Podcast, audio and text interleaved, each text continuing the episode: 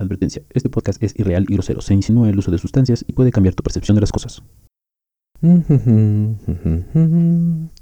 Ok, vamos a ver, vamos a conectar. Ok, sí, conectamos. Ah, ok, ok, ahí está. Ahora sí. Eh, bueno, bueno, sí. Bienvenidos psicodeliciosos a este su podcast. Vida psicodélica, donde hablamos de arte, hablamos de literatura, hablamos de cine, obviamente hablamos de psicodélicos y psicodelia. El día de hoy es un agasajo para mí estar contándote esto porque es nuestro primer capítulo acerca de literatura. Entonces, hace unos días, si no te diste cuenta, tuvimos nuestro primer capítulo de cine que lo puedes checar eh, más abajito descargarlo, compartirlo, ¿por qué no? Y ahora vamos a hablar sobre literatura. Y estaba pensando qué autor sería digno de esta nuestra primera emisión de literatura. Entonces estaba haciendo un recuento en toda la biblioteca mental y metafísica de todo lo que he leído. Y la verdad es que no me gustaría una, ni abordar autores psicodélicos precisamente, ni abordar autores como muy con, obras muy clásicas, vaya, ya sea un clásico contemporáneo o un clásico eh, de verdad. Entonces quise alejarme de esas dos vertientes porque pues este es un podcast especial para mí, es el primero de literatura, entonces teníamos que hacer algo memorable, algo que de alguna manera resonara con ese nombre y, título de primer podcast eh, de literatura. Entonces, hoy te voy a hablar de un autor argentino, un autor argentino de apellido Laiseca. Fíjate, yo me encontré con este autor hace ya algunos años y la verdad es que me, me fascinó, me fascinó. Alberto Laiseca pues es de, como te decía, de Argentina y lamentablemente nos dejó de acompañar en este plano terrestre en 2016 pero su obra es, prolífica, es extensa y por si fuera poco, tuvo una aparición en algunas temporadas en, en, un canal argentino que se llamaba ISAT, o se llama ISAT, no sé si sigue existiendo el canal en Argentina. Y este autor, Laiseca, tenía unas mini cápsulas, por así decirlo, una intervención como de 10 minutos más o menos. Y en esos 10 minutos adaptaba cuentos de ciencia ficción así medio escabrosillos, de terror clásico y todo esto, los adaptaba para ese formato y él hacía de cuentacuentos. Entonces es un agasajo poder de alguna manera escuchar a un escritor contar cuentos. Siempre es mágico. Yo recuerdo mucho, la, primera vez que tuve una experiencia así fue cuando escuché las grabaciones de Borges, eh, Borges por Borges mismo, y me fascinó, me fascinó, me, pareció genial que un autor leyera su obra y quedara inmortalizado en una grabación. Entonces cuando vi esto de la Iseca, pues también me, me, gustó muchísimo, me gustó muchísimo la manera en la que adaptaba los cuentos, porque obviamente él me introdujo a estos autores, digamos, de ciencia ficción, que siempre ha sido como que un estilo, bueno, una, una un género más bien, no es un estilo, es un género que no domino muy bien en la, literatura. Realmente la ciencia ficción no es mi fuerte. Eh, pero gracias a la ISECA puedo introducirme a algunos autores y autoras. Y me, dejó un muy buen sabor de boca.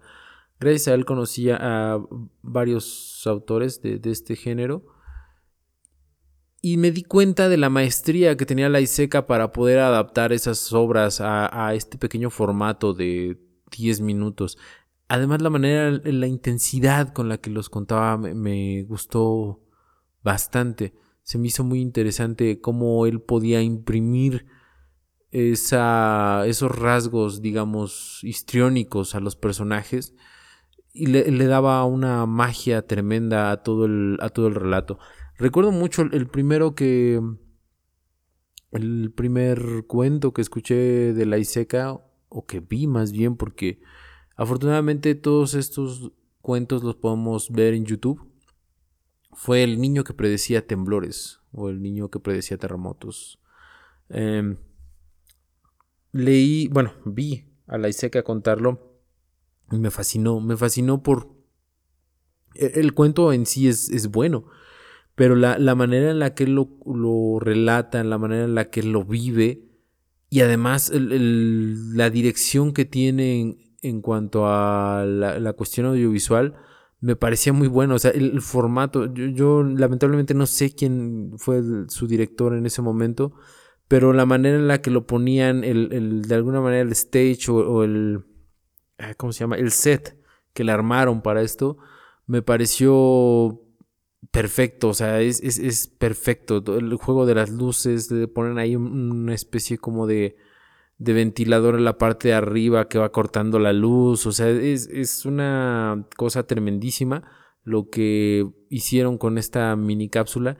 Y entonces toda esa atmósfera sumado al histrionismo que tiene o que tenía la Iseca para narrar esos cuentos, de verdad te van sumergiendo en toda una experiencia muy, muy, muy gratificante. Y sirvió para que yo me introdujera, como te decía, a estos autores. De verdad te recomiendo mucho ese primer cuento que yo escuché o que vi. El, el niño que predecía los terremotos. Y el final está brutal. El final está brutal. Pero en este podcast también valoramos mucho cuando un autor, eh, digamos, interpreta de alguna manera su obra. Entonces este no es la excepción. Y traemos a la Iseca narrando un cuento de la Iseca. El cuento está basado en una nota roja eh, de España sucedió, el, caso es verídico, sucedió. Y la profundidad que le da, la profundidad psicológica que le da al, protagonista es brutal.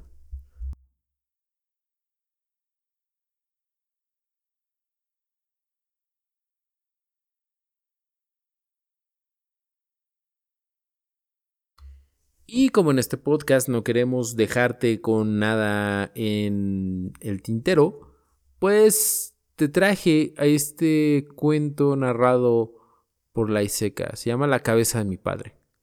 Vamos a escucharlo. Te recomiendo que si estás escuchándome de noche, prendas una luz porque es realmente escabroso. Vamos a escucharlo. No te quiero hacer spoilers. Y espero que lo disfrutes tanto como yo. El cuento de esta noche se llama La cabeza de mi padre es mío, es de Alberto Laiseca, está basado en un hecho real ocurrido en España en 1994. Yo no sé por qué estoy aquí, ni quién es toda esta gente. No puedo entender nada. El personal directivo está vestido de blanco. Nosotros pijamas grises. Sé perfectamente que esto es un manicomio, pero no es mi lugar. Yo no estoy loco. Ahora, en verdad, no sé por qué hice lo que hice, pero eso no quiere decir que esté loco. Yo lo quería mucho a mi padre. Creo que mejor padre no puede tener un hijo que el que yo tuve. Era como un gigante de cinco metros de alto, un genio, como un dios. Vivíamos juntos, solos, con papá, desde que murió mamá, cuando yo era muy chico. Él me daba consejos, muy buenos consejos. Era un verdadero padre. Daba muy buenos consejos. Lástima que yo no podía seguir ni uno. Él, por ejemplo, me decía, pero con justa razón, oye, infeliz, ya es hora de que te estudies o trabajes, que ya tienes 20 años, que no puedes seguir viviendo a costillas de tu padre toda la vida. Tenía razón, papá. Tenía toda la razón. Oye, otro, otros chavales andan detrás de las chavalas, pero no tú, tú te quedas acá todo el día. Así nunca me vas a dar un nieto. Ya tienes 20 años, eres grande. Tenía razón. Papá siempre tenía razón. Era un genio. Todo, todo sabía. Yo le quería decir, no me animaba a decírselo. Pero, pero ¿cómo voy a para acercármele? Hay que conmoverla. Yo no sé conmover a una mujer. Si tú una mujer no la conmueve, nunca va a andar contigo. Por más joven y lindo que sea. ¿Y qué las voy a conmover yo, que soy un yeso, así todo apretado, duro? Siempre mirando a la chavala con ojos de huevo, frito. Si soy un infeliz, le tengo miedo. ¿Ustedes no se sienten inseguros? ¿No? Yo sí, toda la vida. Papá hacía la comida. Papá era muy buen cocinero, yo no sé ni preparar un huevo frito. Yo quise aprender cuando era chico, pero papá se reía de mí y me decía, eh, esto no es para ti, que la cocina es una cosa de artista, que tú no tienes talento para esto, anda, anda, ve y lava los cacharros. Eso sí, les voy a decir una cosa, ¿eh? soy muy buen carpintero, porque buen carpintero sí que soy, muy buen carpintero. En casa, eh, en el rato libre, que eran los más, pues hacía mesitas, juguetes, eh, sillas, y todo muy perfecto. Eso lo enojaba mucho, papá. Me decía, tú sí que eres bueno para hacer pamplina, ya que eres bueno para hacer pamplina, ¿por qué no te empleas en una carpintería? Así traería un poco de dinero a casa, pero no a ti ni se te ocurre, ni se te ocurre. Yo me reía porque es algo que me pasa cuando a mí me dan consejos. Eh, Yo ya había pensado en emplearme en una carpintería, pero bastó que papá me dijese que me empleara en una carpintería para que se me fuesen las ganas. No sé por qué soy así. Se me fueron las ganas. Yo soy un misterio, incluso para mí mismo. Un misterio muy aburrido, la verdad. Pero un misterio al fin. No sé por qué hice lo que hice. Pero no estoy loco. Fue ahí donde empecé a pensar en la ballesta. Oye, ¿tú sabes qué es una ballesta? Sirve para tirar flechas. Es como un fusil, pero sin pólvora. Tira flechas con más precisión y más fuerza que un arco. Yo, así en un paseíto que di, vi en una armería que había una ballesta, entré adentro, le pedí al dueño que me mostrara, la tuve en mis manos y enseguida comprendí el mecanismo. Me fui a casa y ahí me, me fabriqué yo una, con maderas y bronce, que soy muy buen carpintero. La probaba en el patio, a 10 metros, no erraba tiro. Entonces, como siempre, estábamos todos los días igual a comer y después de comer, yo hacía como que me iba a mi cuarto para hacer cosas y él protestaba que ah, este que no que no lava los cacharros enseguida después de comer, siempre dejando las cosas para último, estaba refunfuñando papá. Y yo volvía en punta de pie de mi cuarto y le apuntaba con la ballesta. No, le iba a tirar. ¿Cómo, cómo le voy a tirar a mi padre? Pues no. A mi padre no lo voy a tirar. Pero me excitaba apuntarle a la cabeza con una flecha puesta. No, no le iba a tirar. Hasta que una tarde, fue un día igual que cualquier otro, él me daba más y mejores consejos que nunca. Y no sé por qué se le dio por hablar de la Dolores. Me dijo, oye, la Dolores a ti te mira mucho.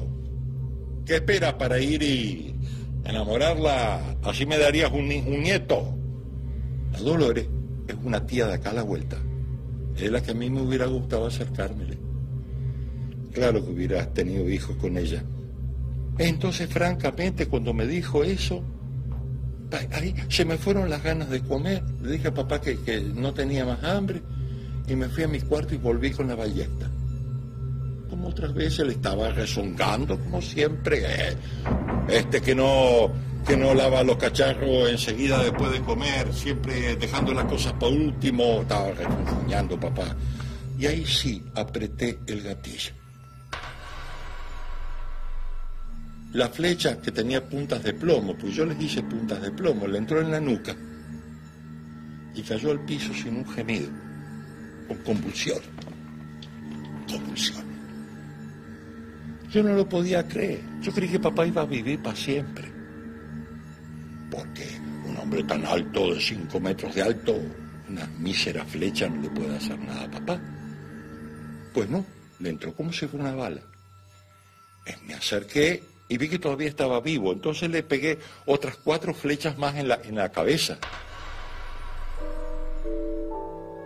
La primera no, la primera sentí una especie de odio y, y- amor, o, yo qué sé, y no sé por qué. Pero las otras cuatro no, que las otras cuatro sirviese por caridad, por piedad, para que no sufra, para que no sufra, claro. Entonces me di cuenta que algo no estaba bien. Me fui a mi cuarto y traje una almohada. Le quité la flecha de la nuca, que era la primera, la que había traído todo el incordio, y lo puse a reposar. Las otras cuatro flechas no se las saqué. Tenía como una corona de espinas. Y es lo lógico, porque para un padre tener un hijo como yo es una verdadera cruz. ¿Eso es cierto? Por eso me sorprendió lo que me preguntó la policía, que, que por qué había hecho yo una cosa tan rara de sacarle la flecha de atrás y ponerlo a reposar. Pues, pues para que repose, para que esté tranquilo, para que esté más cómodo. Para eso lo hice. Y hace 10 años que me han traído a este lugar. Y no comprendo por qué. Porque la verdad, yo siempre lo quise, mi padre. Me dado tan buenos consejos. La cabeza de mi padre. Siempre admiré a la cabeza de mi padre. El centro de todo su poder. La cabeza de un genio. La cabeza de un rey. La cabeza de un dios.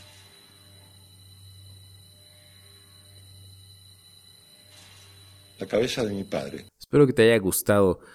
Y bueno, te voy a contar algunos datitos, algunos datos útiles de la ISECA. La ISECA nació en Rosario, Argentina, el 11 de febrero de 1941 y murió en Buenos Aires el 22 de diciembre de 2016. Un escritor argentino, entre los más de 19 volúmenes que editó en los géneros de novela, cuento, poesía y ensayo, se destacan las novelas El Jardín de las Máquinas Parlantes y Los Sorias. Protagonizó el antológico programa de televisión Cuentos de Terror en el canal de cable ISAT y presentó películas en el ciclo Cine de Terror del canal de cable Retro. Como te decía, estas eh, pequeñas apariciones fue donde yo lo conocí. Vamos a escuchar otro cuento, otro cuento de la Iseca. Déjate llevar en la experiencia de la Iseca. Yo sé que para muchas personas el terror es un género como que no les agrada mucho, pero siempre es más fácil adentrarse en un género cuando lo haces de manos de un maestro. Vamos a escuchar un poquito de la Iseca. Este es otro cuento de él y se llama A las ricas empanadas. Así se llama. Vamos a escucharlo.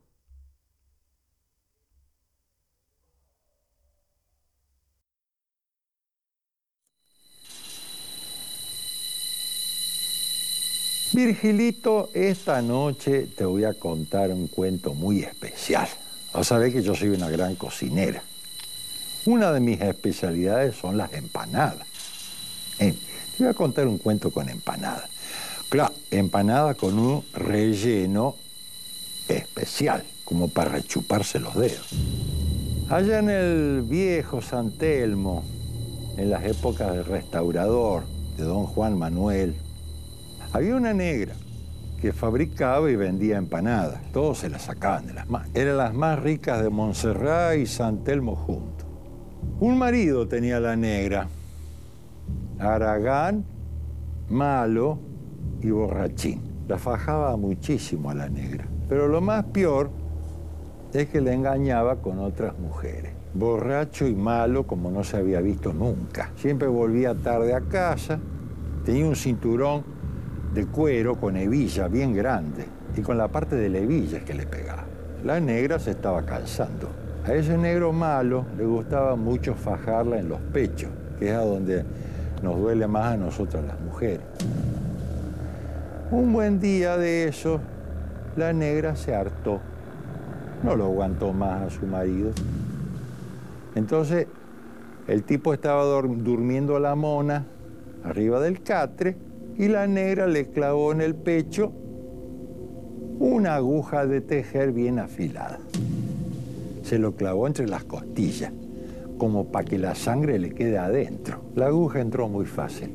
A los vecinos pensaba decirle que su marido la había dejado, cosa que a nadie le iba a costar creer, porque era un negro malo. Nadie lo quería. La fajaba muchísimo a la negra. La cuestión es que la negra se pasó toda la noche trabajando, tanto para pelar el costillar como para la fritanga. La negra trabajó y trabajó. De una se fabricó como 100 empanadas. Trabajó toda la noche y por la mañana, bien tempranito, salió a venderla, a bocear la mercancía. Empanadas, a las ricas empanadas. Todos los vecinos se le fueron al humo porque sabían que eran riquísimas las empanadas de la negra. Enseguida las vendió todas. Incluso hubo uno que no aguantó las ganas y se probó una ahí mismo. Mmm, qué gusto raro. Enseguida puso cara al primer bocado, como de, ¿qué es esto? Escucha, y el marido desapareció. Ah, y ahí se pasó la voz entre todos los vecinos. Y la negra lo había metido al marido adentro del relleno, como para rechuparse los dedos. No sé cómo hicieron para darse cuenta. Porque la carne estaba bien condimentadita, pero igual se dieron cuenta. Entonces la denunciaron a la mazorca. Eran las más ricas de Montserrat y San Telmo juntos. La gente de Rosas vino hasta la casa de la negra y encontraron cuatro tinajas bien grandes, llenas de salmuera, y con su marido que estaba picado fino adentro de las tinajas.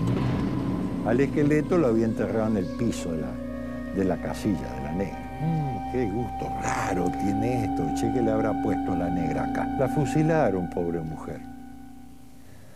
Cuentan que, que Dios la castigó. Hasta que no venda todas las empanadas que no pudo vender aquel día,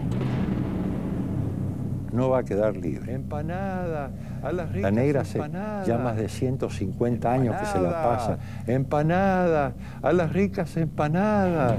Se aparece por San Telmo, boceando, empanadas, empanadas. Y nadie se las compra. No bien lo ven al fantasma, huyen despavoridos. A las ricas empanadas. Ahora que te voy a decir una cosa, eso es algo como que se dice, empanadas.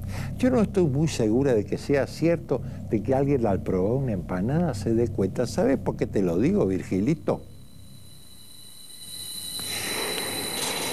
Porque a mi marido, que también era un negro malo, yo lo hice picadillo, lo piqué fino al Juan y lo metí en el relleno de las empanadas que hacía. Fue hace muchos años. Empanadas. Me las sacaron de las manos. La gente se rechupaba los dedos. Riquísimo.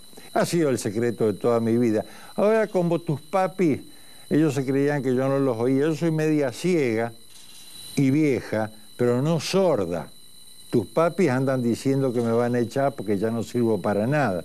Así que me voy a morir de hambre y de frío cuando ellos me echen. Así que ya no me importa. Si me denuncia, me haces un favor. En la cárcel voy a tener comida y techo. Ah, me olvidaba que no me vas a poder denunciar, ¿cierto? ¿Y, cómo estás segura que no te voy a denunciar? Eh, por nada, por nada. Mañana conversamos. Pienso preparar mañana unas empanadas riquísimas. ¿Con qué relleno, Virgilito? Tus padres no lo van a poder creer las ricas empanadas que les voy a preparar. Ahora ponete a dormir. Y quédate tranquilo. Dormir. Eh, mañana hablamos. A las ricas empanadas de la serie de cuentos de la negra Tomasa, Alberto Laiseca. Ahora, ¿qué podemos inferir de este autor Laiseca? Lo primero que me llama la atención es su estilo directo, su estilo concreto, no se anda por las ramas, no tiene un lenguaje tan florido ni muy sofisticado, entonces tiene un estilo muy eh, sobrio, por así decirlo, muy directo al punto, y entonces la trama se va haciendo muchísimo muy digerible, ¿por qué? Porque no requieres un nivel previo digamos, no hay un nivel de entrada con este autor. Hay autores, hay autores con los que sí necesitas un nivel previo, ¿no? Un cierto conocimiento para poder disfrutarlos en todo su esplendor, pero la Iseca es muy accesible, tiene muy claro a quién le está escribiendo. De hecho, no le importa a la Iseca usar el lenguaje rimbombante o metáforas muy rebuscadas. Lo que le importa a la Iseca es entregar un mensaje, es la historia, que el lector vaya siguiendo la historia y vaya creándose esas imágenes mentales de una manera muy rápida, donde no necesita tanto lenguaje, por ejemplo, para describirte un lugar. En este cuento que es, vaya, que es un audiocuento, se infiere por el, vaya, el tono y la intención que le da a las palabras, todo ese contexto. Entonces es, genial. E, ese su, su trabajo como cuentacuentos es genial porque te evita mucho del estar leyendo descripciones que tal vez con el solo acento del personaje ya te está dando o tú puedes inferir de manera semiautomática ese entorno, ese contexto. Y entonces eso es algo muy rico de ver, muy rico de, experimentar. Cuando alguien con sus dotes histriónicos te sumerge en la historia y no precisamente porque te lo esté diciendo de una manera tácita, sino es ese lenguaje implícito lo que hace que te sumerjas. Entonces eso, eso habla de un artista que conoce su oficio y que de alguna manera trata de transmitirlo. Aparte de que el cuento es bueno y te deja, te deja con ese, e, e, este cuento en particular que acabamos de, escuchar, de las empanadas, el final es como muy abierto y eso es lo que genera la sensación de miedo, el, el, suspenso, el punto de no terminar, a diferencia del otro, de la cabeza de mi padre, que tiene un final muy concreto, muy certero, muy al punto, este otro no, lo deja suficientemente ambiguo como para que el lector vaya presuponiendo y es esa ambigüedad realmente la que te da, la que te termina dando miedito. No es tanto el, hecho de ¡pum! pasó algo, no, sino el hecho de que lo deja abierto y entonces tú lo llenas o, te quedas así como de ay Dios, ¿qué, qué, qué va a pasar, no? ¿O qué pasó? ¿O qué acaba de pasar? E, esa es la genialidad de, este cuento. Vamos a escuchar otro. Este se llama Chanchito con manzana. Eh, obviamente esta selección, estos últimos dos al menos, están muy influenciados pues por el folclore de la zona del cono sur. Más que nada de la cuestión, mm, yo diría más del campo, más selvática. Y se nota la, la influencia del folclore, de la manera en cómo ven las cosas, de su modus vivendi. Me recuerda un poquito a todo lo que hace Gabriel, bueno, algo de lo que hace Gabriel Márquez, ¿no? Donde te sitúa en una cuestión semi-rural eh, o rural como tal, pero selvática, muy del cono sur. Eso también se me hace muy, muy sabroso porque inclusive, eh, no sé si sean los efectos de audio, no lo sé, pero inclusive puedes como saborear un poco ese contexto, si podemos llamarlo así. Pero bueno, vamos con este cuento que se llama Chanchito con manzana. Espero que lo disfrutes tanto como yo.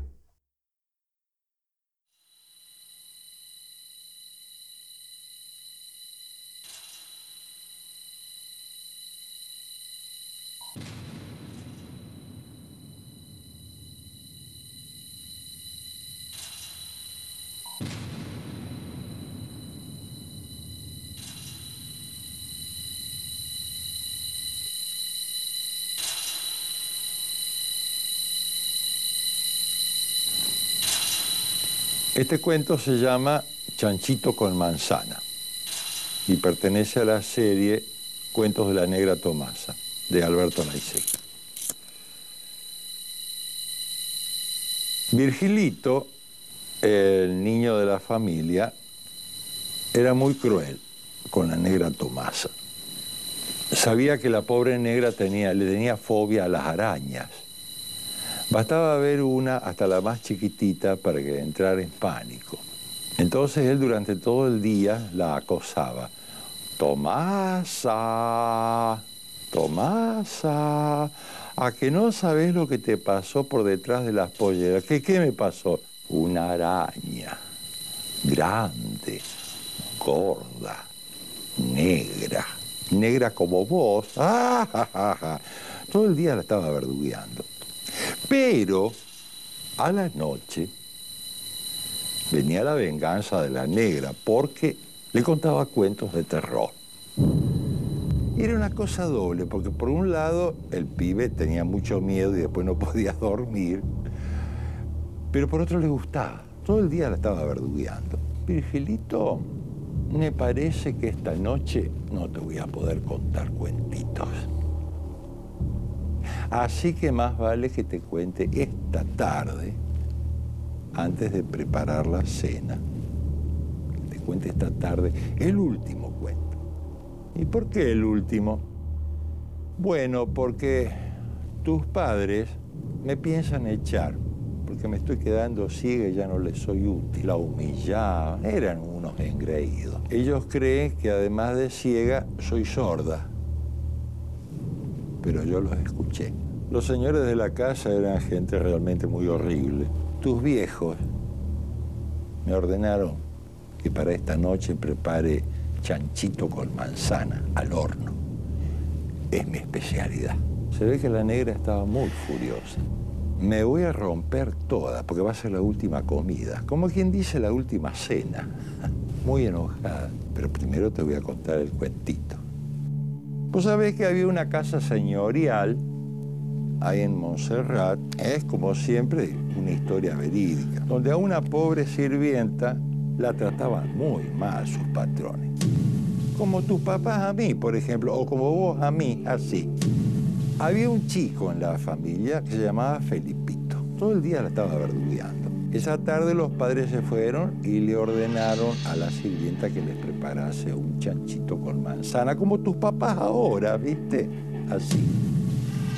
Cuando volvieron, la humillaban. Eran unos engreídos. No lo encontraron a Felipito por ningún lado. ¿Y el nene? No sé, señora, dijo la sirvienta. Yo creo que ha, ha salido a jugar con los chicos. Prometió venir pronto. Pero, qué barbaridad. Pero es tardísimo. ¿Qué le pasa a este chico? Si los señores quieren pasar al comedor, ya está preparado el lechón. Ah, bueno, sí, vamos a ponernos a comer y como castigo por, por vol- llegar tarde, hoy se queda sin cena. Entonces la sirvienta, reventando de orgullo, estaba tapado el chanchi. Señores, la cena está servida. Sacó el trapo que cubría el lechón y abajo estaba Felipito asado al horno con una manzanita en la boca. Ah, ah, todo, bueno, fue espantoso. ¿Te gustó el cuentito, Virgilito? Yo sé, es corto, me vas a decir, es cortito, pero sabroso. Chanchito con manzana es mi especialidad. Eh, Virgilito, ¿me querés acompañar a la cocina? Porque tengo que preparar el chanchito con manzana, mi especialidad. ¿Querés acompañar? Virgilito la escuchaba y ya se imaginaba dentro del horno. ¡Ah! Salió huyendo el pendejo. Entonces Virgilito, absolutamente desesperado, corrió a encerrarse en su cuarto. La negra, como si no, como si estuviera totalmente en otra, se metió en la cocina y sacó de un lugar un lechón que ya tenía preparado y limpito hacía rato. Le puso una manzanita en la boca, lo adobó y lo metió al horno. Cada tanto se escuchaban los gritos de Virgilito, muerto de terror. Lo tuvo sufriendo unos 10, 15 minutos. Entonces finalmente fue al cuarto de Virgilio, que estaba trincherado. Ahí había puesto su bibliotequita para que ella no pudiese entrar. Se conformó con decirle a través de la puerta, yo, Virgilio, soy una negra ignorante, pero contándote cuentos, te abrí una puerta en el alma. En esta vida no hay que ser desagradecido. Ojalá este susto te sirva para ser mejor persona. Quédate tranquilo, que yo en toda mi vida jamás le hice daño a nadie, ni siquiera a mi marido, qué bien que se lo merecía. Y se fue. Cuando vinieron los padres de Virgilio y la negra Tomasa, sabía que ustedes le iban a echar y se fue. El lechón estaba ahí preparadito. Virgilito tardó dos meses en averiguar dónde estaba viviendo la negra Tomasa. Unos pobres la habían apañado en un sitio que hoy podríamos llamar Villa Miseria. La negra eh, preparaba comida para la gente y más o menos con eso iba tirando. Entonces Virgilito llegó a la puerta de la casilla donde estaba la negra Tomasa, Virgilio, ¿y vos qué haces acá? Tomasa, te traje un pastel, lo robé de mi casa. ¿Y vos desde cuándo sos bueno conmigo? ¿Desde cuándo vos me tenés consideración? ah? Todo el día la estaba verdugueando. ¿Nunca más me vas a contar cuentitos, Tomasa? Ahí la negra se enterneció. Pasá, melón. Melón caído de la melonera. Sentate ahí en esos ladrillos. Decime, yo te conté alguna vez la historia verídica del diablo que se lleva a una vieja al infierno tironeándola de las patas. Chanchito con manzana, de la serie Cuentos de la Negra Tomasa, Alberto Laiseca.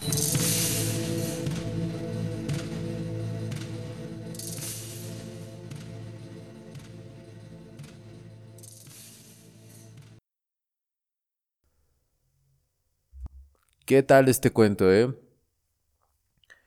A modo de conclusión, a veces nos gusta voltear a ver a Estados Unidos, a Europa y a sus autores. Y no me malinterpreten, son muy buenos. A mí me fascina Lovecraft, me fascina Edgar Allan Poe, me fascina Stephen King. O sea, son autores muy buenos, de estilos diferentes, obviamente. Lo que quiero reforzar en este podcast, o mi punto, es que en Latinoamérica también tenemos autores que valen la pena, tenemos obra artística que vale la pena y que puede competir perfectamente con otros autores a nivel mundial. Un ejemplo es La Iseca que pues yo puedo apostar que para el 90% de mis escuchas no es tan conocido y sin en cambio tiene una calidad que a mi gusto me parece bastante buena, muy influenciado por Edgar Allan Poe en el estilo, en el, en el, en esa, en ese lenguaje directo, por así decirlo. Em, entonces yo te invito a que cheques la obra de la Iseca, no te vas a arrepentir, y yo creo que es muy bueno. Si no quieres eh, leer mucho, si no quieres como, mm, digamos, no dispones de ese tiempo, te recomiendo todos sus cuentos que él narra, están en YouTube, en dos o tres canales. Ahí están. Entonces puedes estar escuchándolos y deleitarte también con su talento histriónico para narrar esos cuentos. Y ahí son de diferentes autores. Eh, autores de, como te decía, ¿no? de ciencia ficción un poquito oscura, de terror propiamente dicho, algunos de horror, los menos hay que aclarar pero no deja de ser una fuente, un, escaparate de estos autores que eh, yo, yo conocí también hay bastantes. Hay, hay unos cuentos chinos que narra de unos autores chinos. Y la verdad es que están muy, muy, muy buenos. Entonces te invito a que cheques la obra de la Iseca, que puedas sumergirte en este mundo de la literatura de terror Mm, el terror, vuelvo a lo mismo, no, tal vez no sea para todos, pero también depende de con quién inicies, quién sea tu, digamos, tu introducción a este mundo del terror. Hay cosas que son muy eh, extremas y hay cosas que son, digamos, como bastante digeribles en esta cuestión del terror. Entonces yo creo que la Iseca cabe perfectamente en esta parte porque es un terror que no llega a ser muy sangriento, sino es un terror un poquito más psicológico, es un terror que vaya, va muy hilado a la trama y no tanto a la descripción.